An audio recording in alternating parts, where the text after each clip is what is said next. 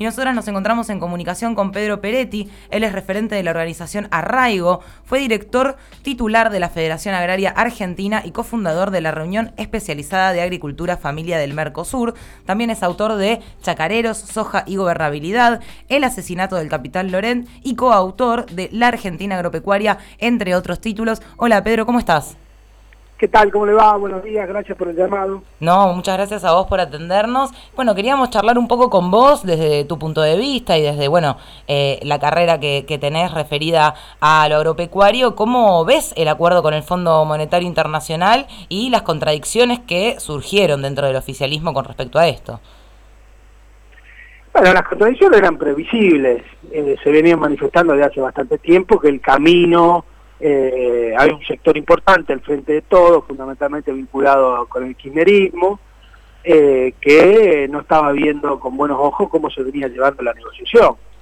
Eso era, era previsible. Yo creo que el acuerdo que marcarlo lo que está pasando en el mundo hoy. Yo creo que estamos asistiendo al nacimiento de un nuevo orden mundial, un nuevo orden económico, geopolítico, militar, eh, a, nivel, a nivel internacional, y que, y que eso va a condicionar mucho el cumplimiento con el fondo. Ese, ese cumplimiento va a ser, yo creo que el acuerdo va a terminar siendo un papel mojado, que va a haber que redefinir, rediscutir, eh, reanalizar, rever eh, todo lo que, lo que se ha firmado hasta acá, porque creo que todas las metas van a ser imposibles de cumplir, porque con el precio que está yendo el gas, el petróleo, el precio de los alimentos y todo lo demás, eh, va a ser de, esas metas son de imposible cumplimiento.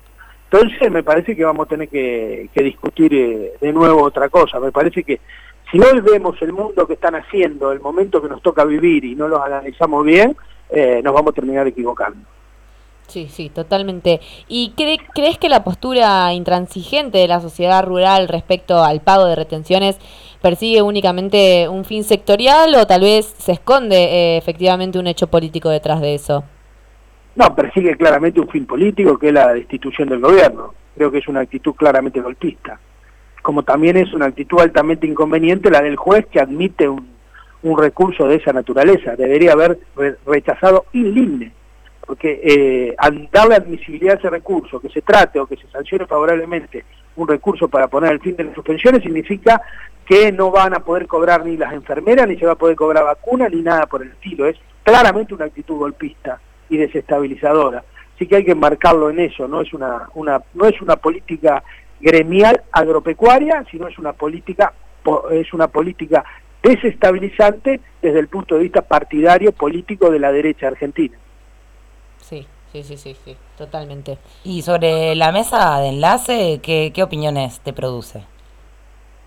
Y la mesa enlace no, no, no, me, produce una opinión que es exactamente igual que Cambiemos. La mesa enlace no hay ninguna eh, entidad representativa del sector agropecuario o de la actividad agropecuaria o que persiga un fin eh, gremial agropecuario. La mesa enlace es la pata agraria de Cambiemos, ¿eh? es la fuerza de mm. choque de la derecha neoliberal para tratar de desestabilizar el gobierno. Eso es absolutamente así, absolutamente claro y actúan en consonancia con la estrategia electoral de, la derecha, no fuera de ella, sino junto con ella. Y dentro del sector, digamos, quienes no, no, no abonen o no, no, no, estén de acuerdo con quienes efectivamente integran esa mesa, ¿cómo, ¿en dónde podrían encontrarse representados hoy en día?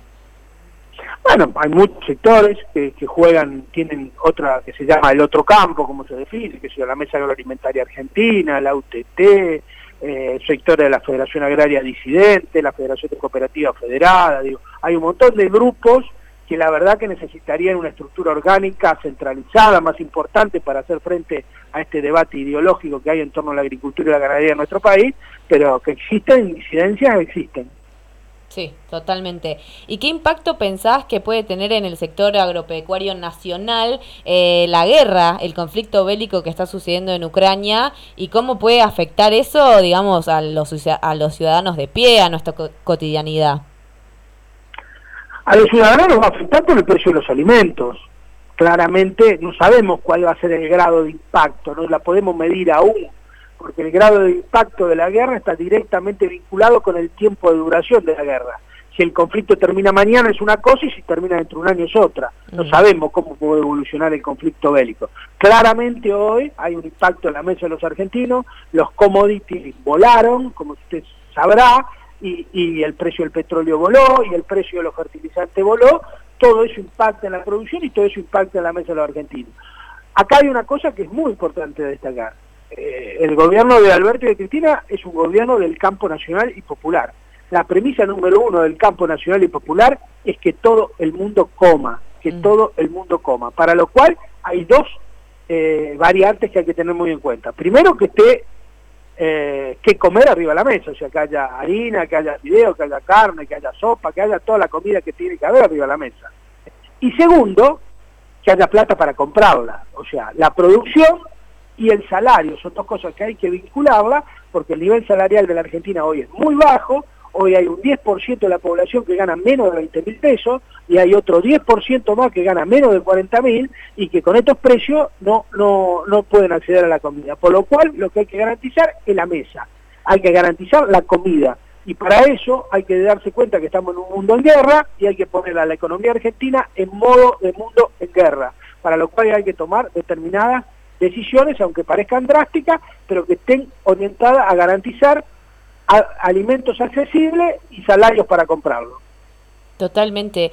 ¿Y, ¿Y qué nueva variable ves que sucede con esto de que de repente ciertos países de Europa están empezando a pedir flexibilizaciones para conseguir importaciones de grano, distintas cosas de materia de, de, lo que se produce acá agropecuariamente en Argentina? Digamos, ¿cómo se cambia esa dinámica y qué significa para nosotros o para la región eso?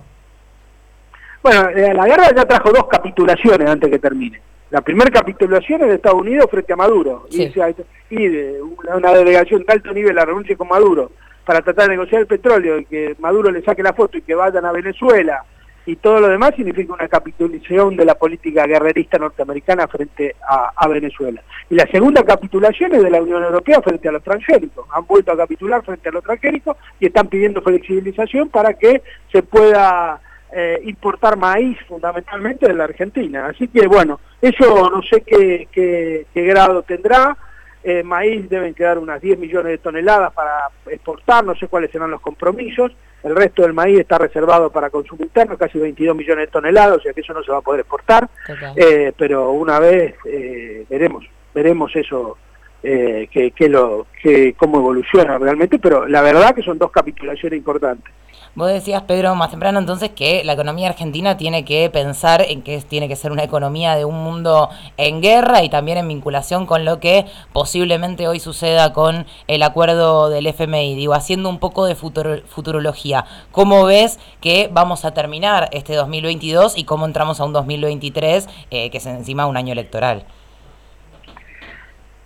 Y bueno, eh, yo no sé cómo va a evolucionar el mundo, ¿viste? No tengo la bola de cristal, te lo confieso sinceramente. Eh, eh, yo creo que están haciendo un mundo nuevo, como te dije anteriormente, que va a salir un nuevo eje geopolítico poblacional entre China, Rusia, India, Irán y un montón de países que son clientes nuestros y que la Argentina va a tener que tener una mirada muy fina de cómo se viene el mundo porque eh, ellos son compradores de nuestra de nuestra de nuestras materias primas y en el marco de eso yo creo que, se va a tener que revisar la política de comercialización de alimentos en la República Argentina y el modelo de producción de alimentos, dos cosas fundamentales, me parece que hay que discutir otra forma, porque evidentemente eh, Debemos crear algún organismo que administre los crecientes valores externos que tienen los commodities con eh, la necesidad de consumo interno. Y eso, esa tensión se la tiene que administrar el Estado y para el cual hay que armar algún organismo del Estado. Totalmente. Pedro, te agradecemos mucho tu comunicación y la verdad tu claridad. Esperamos poder estar en contacto nuevamente. Muchas gracias por esta entrevista. Bueno, estoy a disposición de ustedes y salud y cosecha para todos y todas. ¿eh? Salud y cosecha. Salud cosecha. Estábamos hablando con Pedro Peretti, referente de la organización Arraigo. Nos vamos a escuchar unos temas, unas tanditas y hasta las 12, bancate ese efecto por FM Boedo.